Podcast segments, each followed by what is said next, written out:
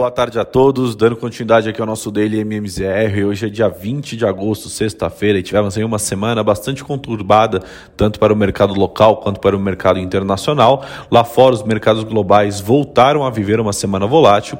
Claro que nada comparado com os piores dias de 2020, quando o Covid-19 se alastrou definitivamente pelo mundo e forçou ali o fechamento de diversas empresas, mas a sensação de incerteza com a variante Delta do Covid-19 e o entendimento entendimento de que o Fed não injetará liquidez eternamente no sistema deixou naturalmente alguns investidores mais preocupados.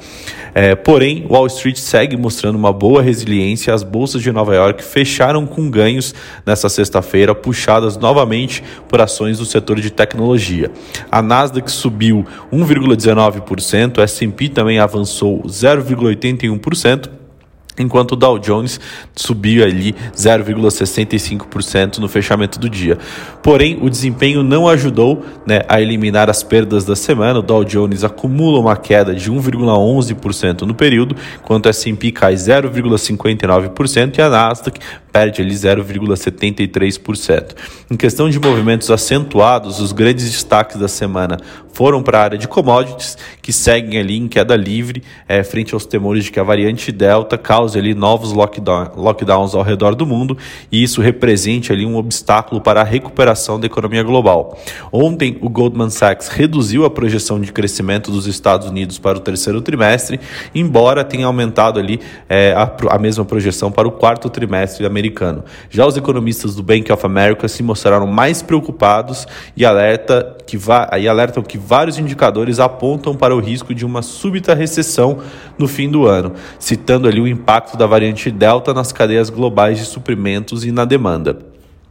Vindo para a parte de bolsa local, né, após ali uma queda de quase de 10% do pico né, histórico do Ibovespa, os investidores dão sinais de que voltam a buscar ativos no mercado local de renda variável. Assim, o principal índice da bolsa brasileira seguiu ali né, é, pelo seu segundo dia consecutivo de alta, devolvendo ali é, parcialmente as perdas da semana. O Ibovespa fechou o pregão de hoje com ganhos de 0,76, é, desculpa, 0,76%, né, né, cotado ali aos 118.052 pontos é, em meio né, a essa tempestade perfeita, é, termo que os investidores vêm utilizando para descrever o cenário pelo qual os ativos brasileiros atravessam, né, parte dos agentes financeiros começam a enxergar ali boas oportunidades de compras nas ações locais. Apesar dos riscos políticos e fiscais que a gente hoje observa em Brasília, né, é, e um mercado também externo mais desafiador, como a gente vem é, relatando aqui ao longo da semana, os resultados corporativos,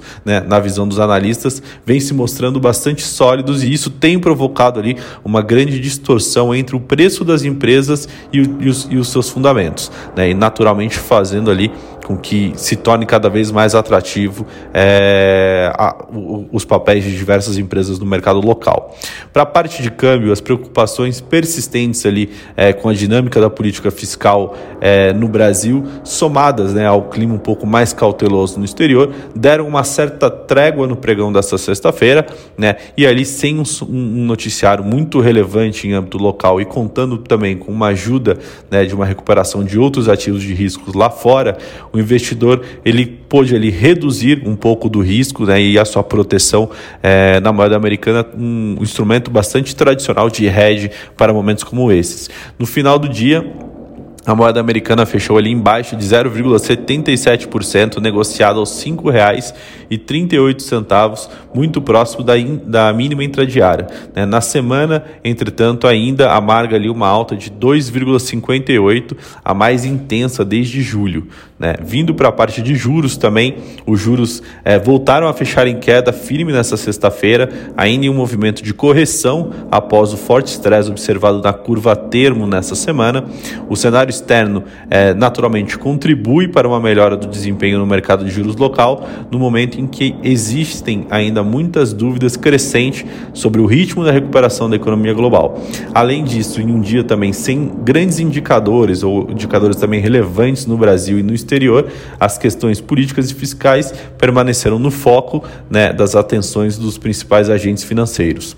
Bom, por hoje essas são as notícias. A gente volta na semana que vem com mais informações. Uma boa noite noite, um bom final de semana a todos.